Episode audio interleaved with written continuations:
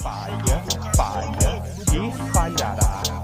Falha, falha e... Olá, jovens! Mais uma octofeira do comunismo brasileiro.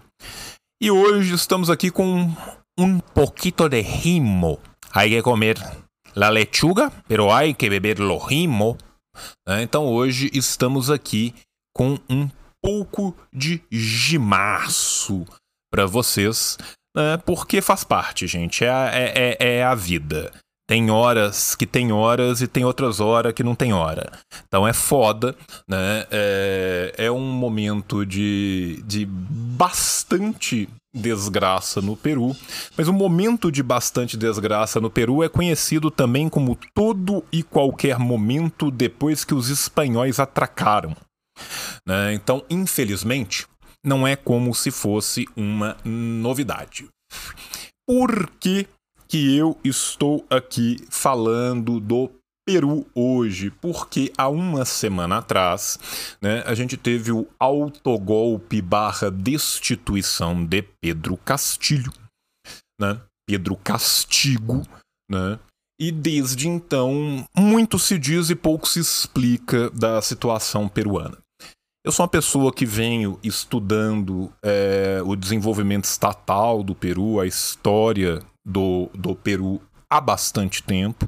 Eu acho que esse é um artigo muito bom, um artigo muito justo, e era uma chance também da gente falar de algo sério, dando voz e dando vez a um lugar que eu acho fenomenal e fundamental para o nosso campo, que é a nova democracia.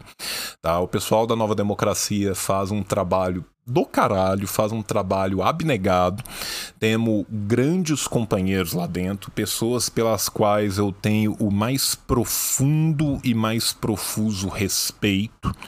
Né, que eu tenho muito prazer de várias vezes colaborar na minha medida do que é possível, e eu fico muito feliz de trazer um artigo da Nova Democracia aqui para vocês, porque para além da gente poder discutir um pouco a, a questão peruana, a gente também vai poder dar algumas indicações bem interessantes da nova democracia. E essas indicações que nós vamos dar, e eu tenho certeza que depois vocês que forem interessados nos assuntos vão adquirir os livros, também, por sua vez, vão ajudar em lutas que são lutas importantíssimas para o nosso campo, tá? Então, eu acho que aqui a gente consegue assambarcar várias questões diferentes em um único momento só.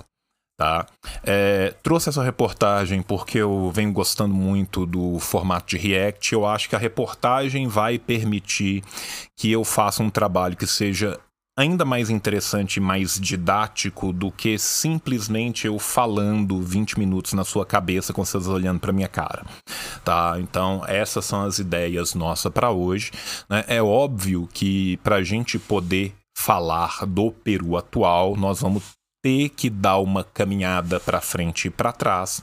Como sempre a gente faz em absolutamente tudo, né? Vocês me conhecem melhor do que isso, eu gasto 5 minutos para dar bom dia, né? Então, este será o nosso rolê. Temos aqui uma reportagem do dia 9 de dezembro, né? ou seja, uma reportagem que aconteceu logo após o calor do momento e antes do debris, antes das tretas que rolaram depois, né? Então nós vamos tentar conjugar aqui um pouco do antes, um pouco do agora e um pouco do depois em relação à reportagem, né? Para a gente tentar é, dar conta, pelo menos minimamente, de introduzir o assunto, situar melhor um pouco, né? Vocês no assunto. Né? E também a um só tempo responder aos diversos pedidos que eu recebi, que as pessoas me pediram para falar sobre é, a situação peruana atual. Né? Então vamos começar. O Ângelo de Carvalho escreveu no dia 9 de dezembro: Peru, para se salvar de deposição, Pedro Castigo tenta dar golpe de Estado e é preso. Aqui temos uma foto para você que é, tem baixa visão, ou que não enxerga, ou que está acompanhando pelo áudio.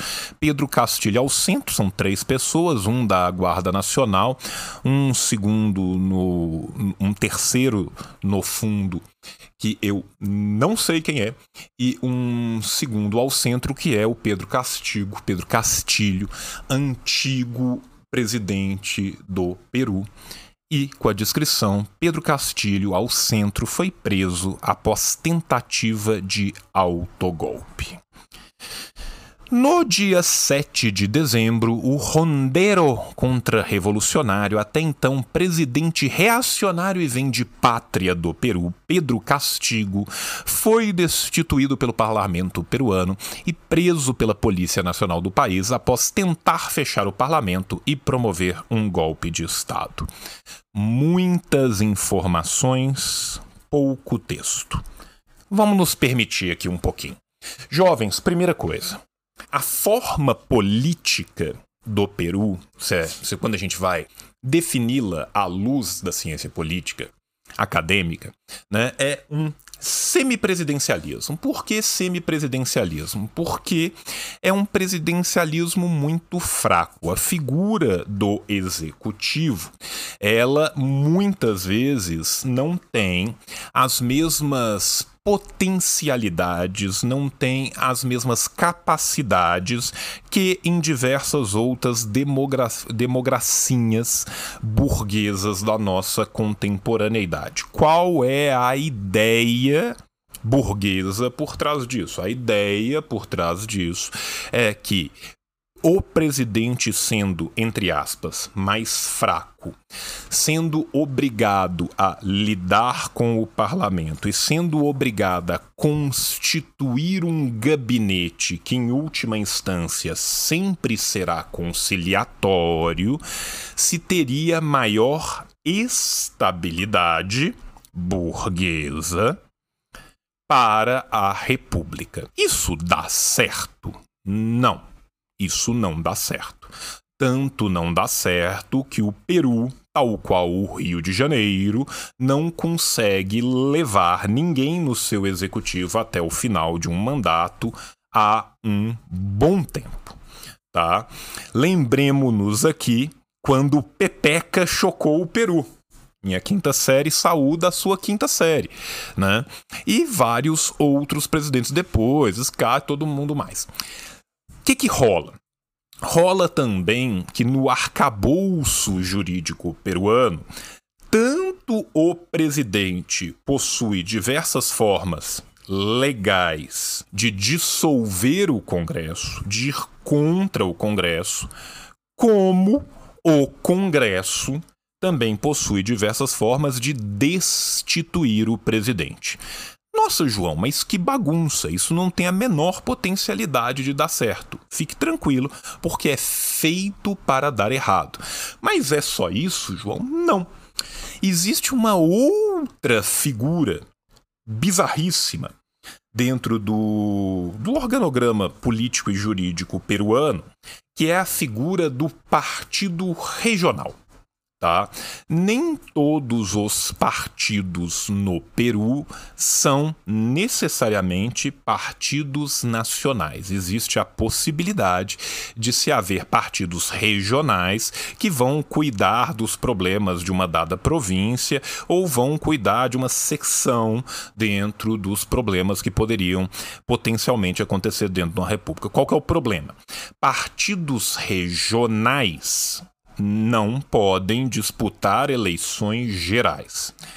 Uma vez que existe uma enorme instabilidade política peruana, tirando raríssimas agremiações, que normalmente são inclusive prescritas, que têm uma saúde ideológica, leia, que defendem algo de fato, a esmagadora maioria das agremiações peruanas flutuam ao Deus dará em algum lugar entre a burguesia compradora, as elites limenhas e a burguesia do Estado peruano, a burguesia ligado ao próprio organograma político do Estado tá? Isso leva a uma excrescência constante, que é a cada dois dias surge um partido novo, se funde um partido diferente, acontece alguma coisa qualquer, e normalmente é muito comum na história peruana, principalmente na história contemporânea peruana, vamos meter de 1990 para cá, se elegerem presidentes no Peru pessoas que vêm de partidos minúsculos ou partidos que até então, antes daquela eleição, sequer existiam. O caso em tela, o caso de Pedro Castilho, é mais um destes casos. Por quê? Porque o senhor Pedro Castilho pertence a um partido maluco chamado Peru Livre tá? Para quem não se lembra, né, Pedro Castilho gostava muito de usar um chapelão e ele saía segurando um lápis gigante. O lápis gigante é o símbolo do Peru Livre, tá? O que é o Peru Livre? O Peru Livre não chama Peru Livre, ele chama PPNPL, Partido Político Nacional Peru Livre. Aí você pensa assim, porra, partido político nacional? Sim, partido político nacional, porque o Peru Livre, tá? Que vai ser constituído como organização com o nome Peru Libertário. E a gente sabe muito bem o que, que libertários defendem. É uma fusão, tá? Do movimento político regional Peru Livre e do Partido Político Nacional Peru Libertário. Tá? O que isso significa dizer? Significa dizer que o Peru Livre já nasce como uma bizarra excrescência, um louco guarda-chuvas de tendências muitas vezes contraditórias. É um partido que se define como um partido de esquerda conservador nos costumes. Vocês percebem que a tendência de dar merda já tá ali, né? Partido de esquerda conservador nos costumes. O que, que é isso? Nada vários nada, né? Um conservador progressista. Enfim, dentre as diversas ideologias que vão perpassar o Peru Libre, aquelas que vão meio que ser uma coluna dorsal, meio que vão unificar este sambaço, né, é, é esta cúmbia vileira louca do, do Peru Libre, né, vai ser a ideia de um antifujimorismo, de um pseudo-anti-imperialismo, bases difusas e distantes em Mariátegui, algo chamado de socialismo do século XXI, que é reformismo, que é do século XIX e que não é socialismo. Enfim, né, essas vão ser as fileiras sendo cerradas dentro do Peru Livre. O que, que rola? O Peru Livre, que começa como um movimento regional, que muito ligado na questão da educação, capitaneado por pessoas, muitas vezes professores e sindicalistas do, dos setores da educação, vai crescer nesse vácuo maluco criado pela política peruana, aonde ninguém mais aguenta o fujimorismo e todas as soluções liberais vêm dando errado. Vamos mais uma vez lembrar aqui de Pepeca, né? O homem que foi presidente do Peru mesmo tendo sido criado nos Estados Unidos e falando inglês melhor do que fala espanhol, né?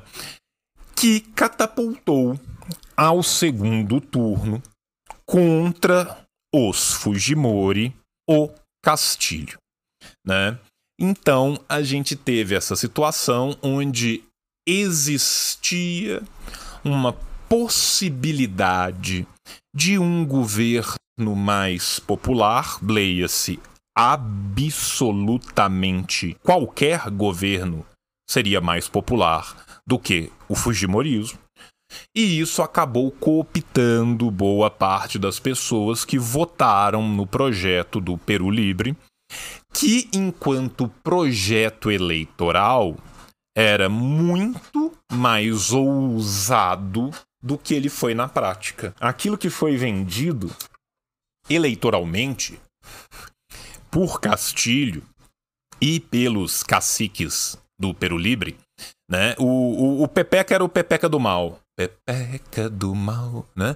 É, o, o, o, Castilho era um reformista lacaio que se acabou mostrando ainda mais reformista e mais lacaio do que se imaginava, por mais que ele tenha falado um pouquinho né, que ele não seria reformista e lacaio. Enfim, foi assim que o Peru Libre chegou no poder. E o Peru Libre, desde o momento em que ele chegou no poder, o que ele fez? Conciliou e conciliou e conciliou e traiu as massas populares.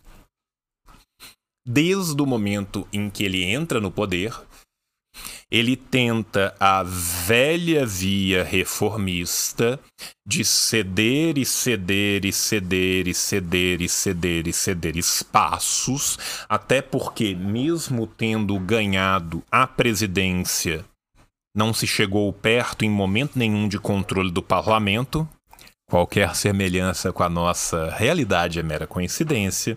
Então, ele se viu forçado a conciliar, à medida que concilia, perde o apoio das massas populares à medida que os tubarões sentem o cheiro do sangue na água. Nenhuma conciliação é o bastante. Acho que a gente conseguiu fazer um preâmbulo bom aqui né?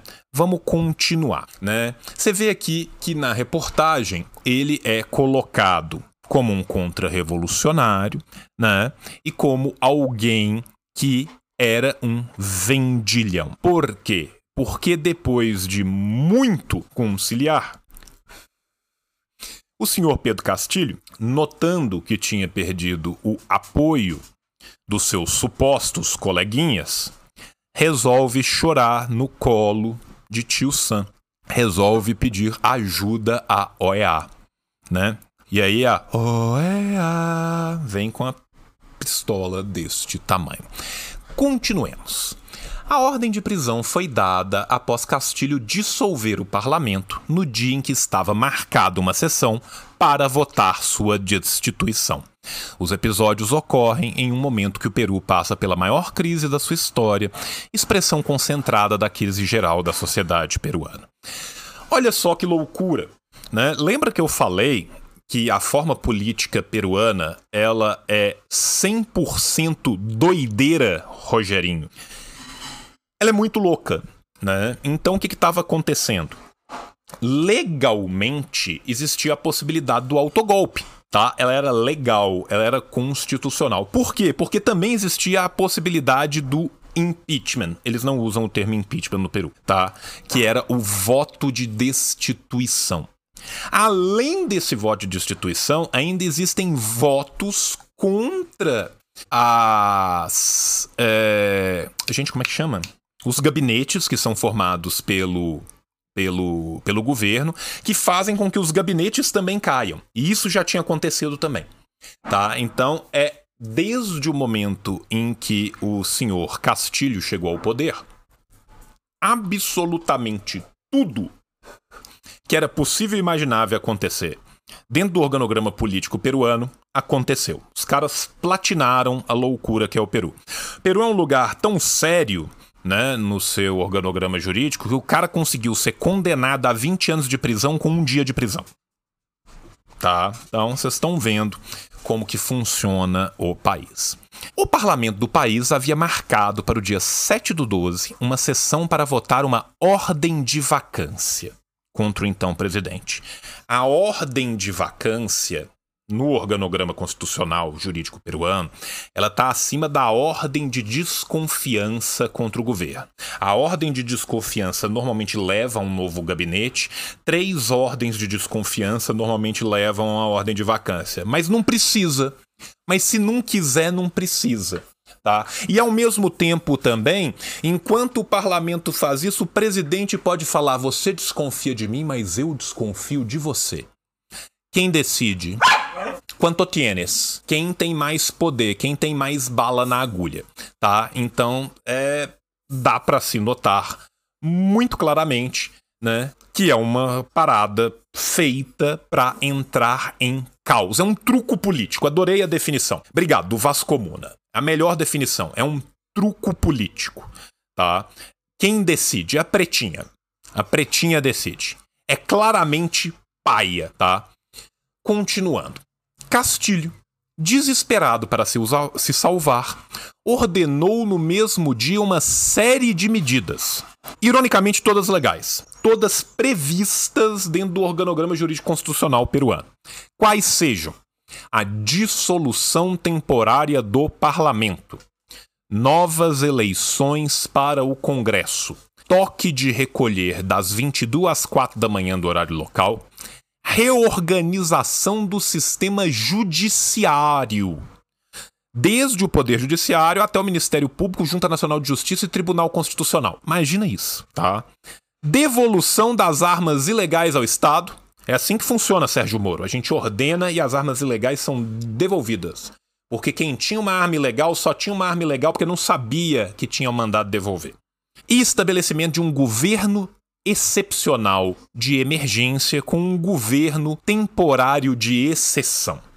Vamos falar aqui um pouco sobre cada uma, né? Porque isso aqui é um speedrun, isso aqui é, a, é, é, é platinar a loucura constitucional peruana, né? Vamos voltar lá. Dissolução temporária do parlamento. Literalmente, todo mundo que foi eleito para o parlamento, tchau. Nós vamos eleger alguém em algum momento aí na frente. E enquanto isso, João, enquanto isso se governa por decreto-lei. Quem governa por decreto-lei, João? O Castilho, sozinho. Vamos para dois. Novas eleições para o Congresso. Ele jura que ele vai chamar toque de recolher, você não pode sair na rua. O toque de recolher é bizarríssimo, que ele é das 10 da noite às 4 da manhã. Então, assim, normalmente toques de recolher cobrem à noite. Né? Esse toque de recolher vai até as 4 horas da manhã. Por que, que ele vai até as 4 horas da manhã, João? Porque 4 horas da manhã costuma estar tá claro em Caial. Tá? Se você já esteve é, no Peru, você sabe que lá o dia chega muito rápido, tá? Então, por volta de quatro e pouco da manhã já tá mais clarinho, já dava pra polícia ir pra rua e prender as pessoas que estavam se organizando. Tá? É, reorganização do sistema judiciário. É literalmente virar e falar assim: olha, como o judiciário tá comungado, está coligado com o parlamento para me destituir, eu não posso destituir só o parlamento, eu tenho que tirar todo mundo. Né? Então, quem é a lei a partir de agora? La lei sou eu, tá? Ele é a lei. Devolução das armas ilegais. Gente, essa eu, eu, eu, eu, nem comento, porque vai acontecer sim, tá?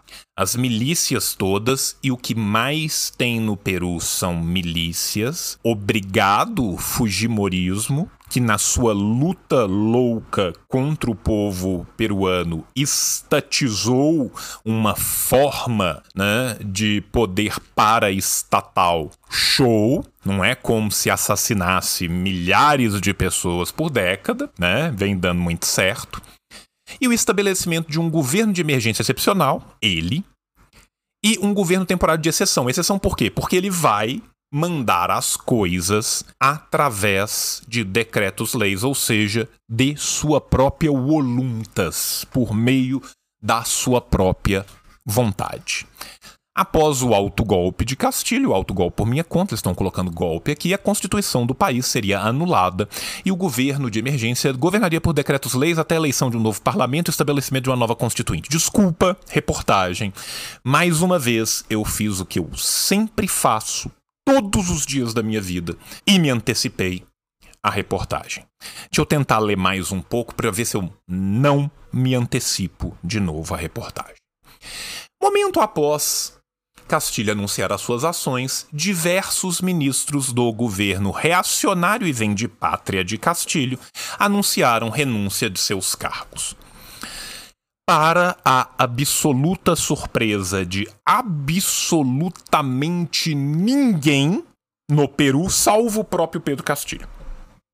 Aparentemente, o único cidadão peruano que acreditou que isso daria certo era Pedro Castilho, tá? Pedro Castilho é, vinha sendo minado por dentro por seus gabinetes que iam e voltavam ao sabor do vento. Neste um ano e pouco, tá? O Pedro Castilho deve ter tido uns quatro ou cinco gabinetes diferentes, dependendo do ministério, foram quatro, cinco pessoas, dependendo foram duas ou três, a maioria foram quatro ou cinco tá? E essas pessoas entravam e saíam do governo na hora que a água batia na bunda, tá? Vários deles já respondendo por corrupção. Outra tradição do sistema político peruano, tá? Isso é uma longa tradição do sistema político peruano, tá? Neste ponto ainda estamos lá no Peru em Raimundo Faoro, patrimonialismo na veia, a galera entra e se aproveita do Estado de todas as formas possíveis e imagináveis. Qual que é o problema? O problema é que o governo peruano é um covil de serpentes, é um balaio de caranguejo. Um puxa o outro para baixo.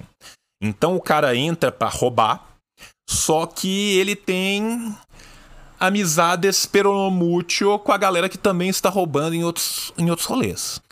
E aí tem hora que rola criaca. Quando rola criaca, alguém roda. Quem? O mais fraco ali dentro da vez. E isso vai mudando. E à medida que ele estava fazendo isso, ele vai fazendo o quê? Conciliando e conciliando e conciliando. E aí, às vezes, ele põe um cara da burguesia do Estado, às vezes ele da burocracia do Estado, às vezes ele põe um cara da burguesia limenha, às vezes ele põe um cara representante dos setores estrangeiros, que aí o cara briga um pouco com essa burguesia compradora, mas está ali, mas ao mesmo tempo ele está mais brigado com os caras da burocracia estatal. Às vezes entra um cara que é ligado nos militares e aí ele é mais próximo dessa burguesia ligado aos setores externos, então ele briga um pouco com a, bur com a burguesia limenha e a coisa pesa pro cara da burguesia limenha e assim vai, tá? E o Castilho não rompeu com isso em momento nenhum. Quero só lembrar aqui que nos primeiros momentos do governo Castilho nós tivemos o falecimento, o passamento do grandioso presidente Gonçalo Castilho sequer deixou ele ser enterrado, tá? Nem após a morte ele pôde ter um enterro decente para os seus familiares. Nem isso. Nem isso. Nem isso lhe foi permitido, tá? Então, hard, pesado. Continuemos. Momentos após Castilho anunciar suas ações, diversos ministros do governo reacionário e Vende Pátria anunciaram a renúncia de seus cargos. O contragolpe parlamentar ao autogolpe de, de Castilho Tá vendo a estabilidade peruana? O Peru balança, meus amigos. O Peru balança e bate na boca. É terrível, terrível, terrível. Tá? Contou com a participação de ambas as frações das classes dominantes reacionárias representadas ali e teve a participação das Forças Armadas Genocidas do Peru. As Forças Armadas peruanas, que durante um bom tempo da contemporaneidade peruana estiveram capitaneando ditaduras no Peru, tá? Como sempre, participaram do golpe, no caso do contragolpe ao autogolpe estivesse o senhor Castilho coligado com as forças, elas estariam protegendo ele para bater depois no povo. Né? Isso aqui, gente, quem fala não sou eu, quem fala é a materialidade da prática, mas mais ainda, a gente pode aproveitar o momento para citar Battlestar Galactica. Bear, Bits, Battlestar Galactica. Vamos citar Battlestar Galáctica. Por quê? Porque Battlestar Galactica nos ensinou que quando um exército vira polícia, o inimigo se torna o povo, tá? E o exército por... e o exército peruano já virou polícia há muito tempo, certo? Continuemos. Os deputados do país, por sua vez, nos lembremos aqui que o Partido Nacional Peruano, Peru Libre, seja o que quiser que seja essa excrescência, nunca chegou a ter né, maioria congressual, resolveram adiantar o horário da votação do afastamento do Castilho. Então o que, acontece? O presidente do Peru vira e fala assim: olha, o parlamento acabou, acabou essa porra toda, acabou o judiciário, agora letate se moa. O parlamento vira e fala assim: beleza, fera, senta ali, continua falando suas loucuras, tá? Canta uma música enquanto você senta ali. Nós vamos votar a parada aqui no canto. Aí você espera ali, ó. Não foge, não. Espera ali sentadinho, tá? Todo mundo foi destituído, sim, Castilho. É claro que foi, vovô. Todos nós estamos destituídos. Senta lá, senta. O senhor tomou seu remedinho hoje? E aí, optaram em ampla maioria pela destituição de Castilho. Ou então o presidente, por sua vez, tentou fugir para a Embaixada do México. A Embaixada do México tem uma longa tradição em conceder asilo, tá? Isso é, inclusive, gente, assim, momento das relações internacionais. Vamos fazer uma barra aqui, vamos parar um pouco a reportagem, momento das relações internacionais. Fico sabendo que vocês, jovens, curtem relações internacionais. Asilo político é muito México. Tá? O asilo político ele é uma figura das relações internacionais reconhecida consuetudinariamente em direito internacional público em todo o mundo, mas é uma figura que nasceu na América Latina. O asilo político é uma figura típica latino-americana das relações internacionais. Tá? O que isso significa dizer? Significa dizer que os países a primeiro conceder o asilo político foram os países latino-americanos que normalmente concediam asilo político ou a presidentes destituídos amando do imperialismo ou a presidentes destituídos contra o imperialismo, certo? O México tem essa longa tradição de fazer isso, tá? Então é por isso que às vezes quando dá ruim, as pessoas vão para o México, né? Um exemplo clássico aqui no Brasil, Rui Mauro Marini, Dona Bambirra, a galera toda foi pro México, tá? O México, o Zé Trovão, o Zé Trovão foi pro México, né? Não é, não é exatamente igual, mas o chat falou, nós estamos citando aqui. Enfim, né? É, voltando aqui, né? Tentou fugir para a Embaixada do México, onde pediria asilo. No caminho, o Ministério Público peruano, VAPT, expediu a ordem de prisão contra Castilho e a Polícia Nacional, cumprindo a ordem do órgão judiciário e das Forças Armadas Reacionárias, deteve o ex-presidente.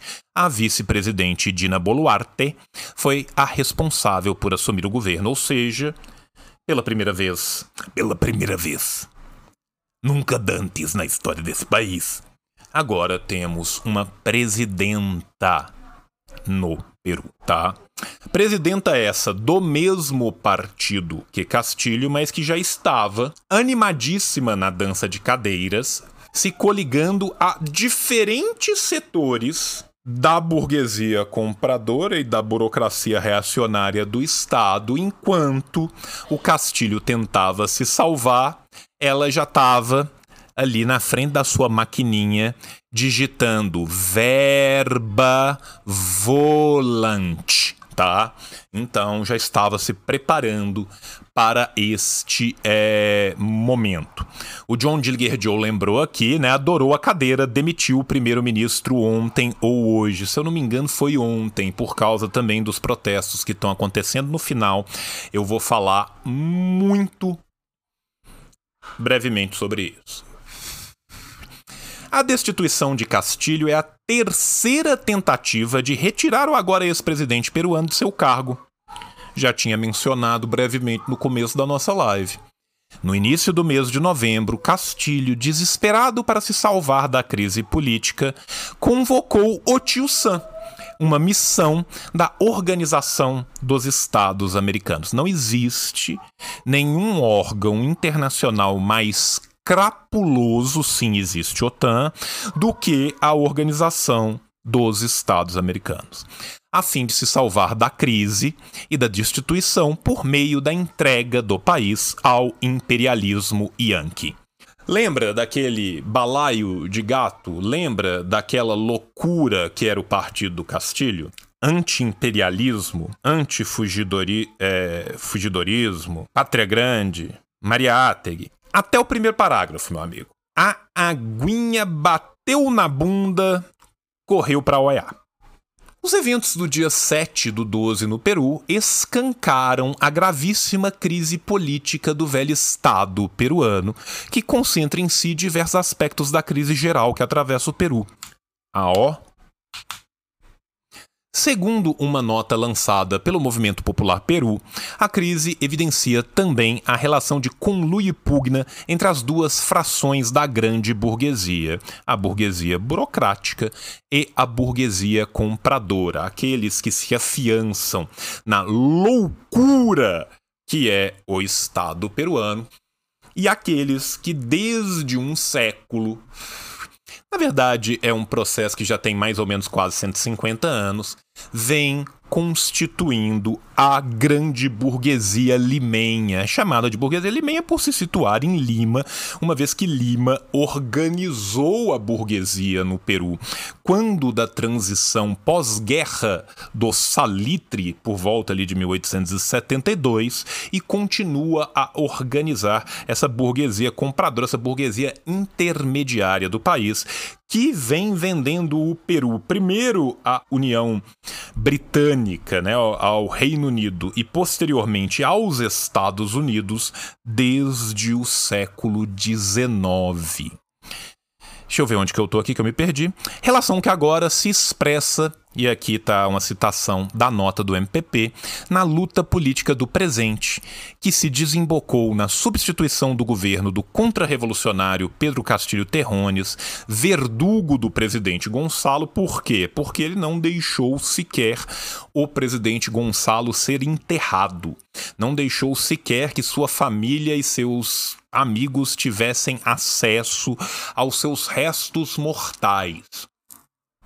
Não permitiu que se construísse um túmulo para o homem já morto, erigido como representante da grande burguesia burocrática em 2021 principalmente né, a partir do seu começo de mandato, aonde ele capitulou numa velocidade que mesmo aqueles que tinham pouquíssimas esperanças, ainda assim se surpreenderam, né? Porque nossas esperanças já eram baixas, mas puta merda.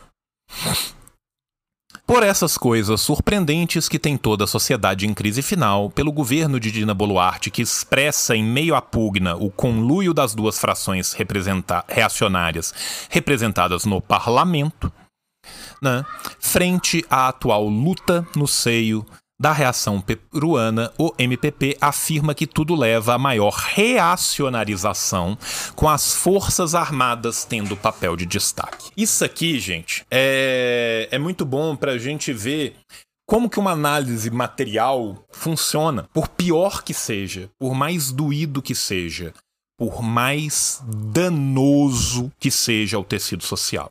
O que, que eles estão falando aqui? Olha, Teve o golpe. As duas frações burguesas vão se unir agora para ter um mínimo de estabilidade.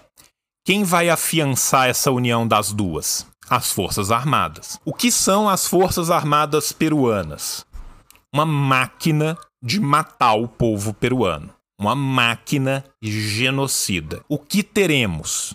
Uma situação ainda mais reacionária e uma tendência a maior militarização da sociedade, a violência cada vez mais insurgente. O que, que aconteceu? Essa nota é do dia 9. Hoje estamos no dia 20. 11 dias depois, já temos 26 mortos e 63 feridos. O povo que foi à rua porque não aguenta mais, porque a sociedade peruana está em escombros, porque a crise política é também uma crise econômica, é também uma crise social, porque os cerros em volta de Lima, onde mora a grossa maioria da população de Lima, estão passando fome há décadas. Esse povo agora está o quê? Apanhando das forças armadas e sendo morto na rua. Toda esta contenda que leva, citação da nota, a uma situação de parte de Castilho de fechar o parlamento e da parte deste de destituir a Castilho. Quem vai decidir? As Forças Armadas através da manifestação de seu comando conjunto. Ou seja, mais uma vez, o Peru por conta de sua burguesia, abertamente flertante com qualquer forma de fascismo, fujimorismo ainda existia no Peru, é a prova indelével disso. Vendilhã, antipátria e antipovo, entrega mais uma vez o Estado peruano na mão do seu exército corrupto, antipátria, antipovo, assassino. O Peru murchou. Essa é, infelizmente, a verdade. Continuemos. Frente à luta atual no seio da reação peruana, o MPP afirma que tudo leva maior... Não, desculpa que eu já tinha lido. Sobre o novo governo, os revolucionários peruanos afirmam que será. Olha só, gente, isso é do dia 9. Cativo das Forças Armadas e do parlamento de maioria de fração compradora, ou seja, a burguesia limenha se aliou com as forças armadas contra a fração burocrática que Castilho estava tentando se apoiar nela e não conseguiu. Muda para cá, muda para lá, muda para cá, muda para lá, muda para cá, muda para lá. O que que muda? Nada.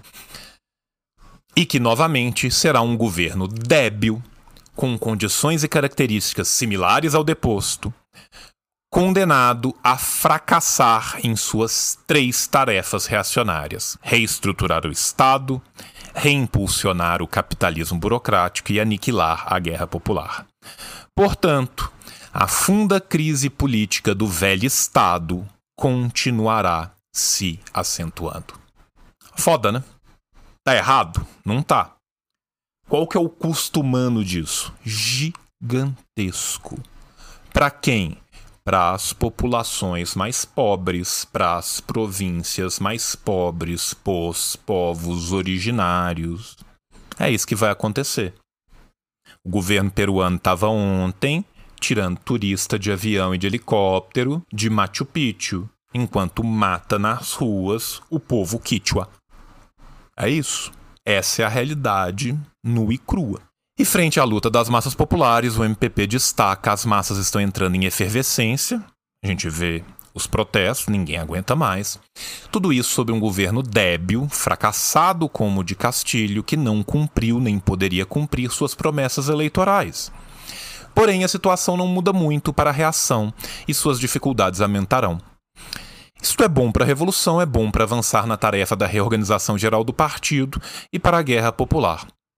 Há um custo humano gigantesco. Quem devemos apoiar no Peru? As massas populares e seus elementos mais avançados na reconstrução do partido. Por quê? Porque a gente está vendo que esta burguesia que hoje está no lugar da burguesia de ontem, amanhã cederá seu lugar à burguesia de outrora. E todos eles vão se abraçar e vão dançar junto e vão chamar o exército para descer a lenha e descer a lapada no povo todas as vezes que for necessário para manter o seu lucro, lucro esse que é tirado da população peruana, das riquezas peruanas, que são divididos não de forma igual com os imperialistas e com essas burguesias. Entende? Que merda que é o rolê? existe solução dentro deste arcabouço burguês? Existe solução dentro da falsa democracia? Não existe, não existe. É indelével. Uh, em situações como esta, com mudança de governo, sabendo que o novo governo será muito pior para as massas, há que mobilizá-las para a luta pela defesa de seus direitos, liberdades e benefícios conquistados com sangue, para elevá-la à luta política, isto é, para cumprir a tarefa pendente e continuar desenvolvendo a revolução de nova democracia com guerra popular. Jovens, chegamos aqui ao fim do nosso texto, mas não ao fim do nosso react. Sabe por quê? Ficamos aqui com o texto de hoje. Um beijo no coração de vocês. Recomendo que vocês conheçam a loja do Nova Democracia, leiam a Nova Democracia, assinem o jornal, tem livro bom pra caralho, tem livro do Tibete, tem livro do Peru, tem livro sobre a luta em Dandacarania, jovens. Tem livro que não tem em outros lugares aqui no Brasil e é isso. Então tá. Beijo no seu coração e tchau, tchau!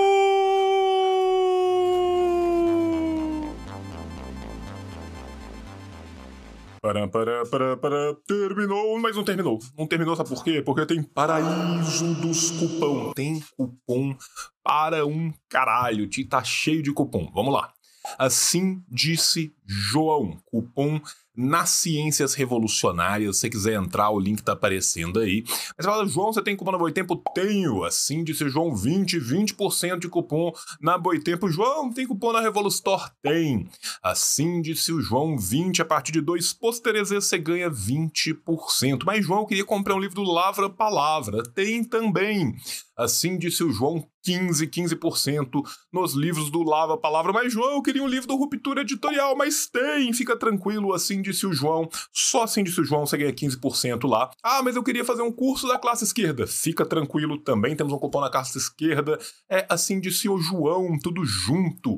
15%. Mas, João, eu queria, na verdade, um livro da autonomia literária. Eu tenho um cupom de 20 reais na autonomia literária. Hashtag assim disse o João, mas João não é o bastante. Eu preciso de mais cupons. Eu preciso de um cupom para eu aprender mandarim. Então fala Xie Guhan Lao. Por quê? Porque lá no Gunhan mandarim a gente tem também um cupom de 20% de desconto no curso, tá? Assim disse o João, 20 Guhan mandarim. Beijo no teu coração e tchau, tchau. O capitalismo falhou, falha e falhará em cada uma das sociedades aonde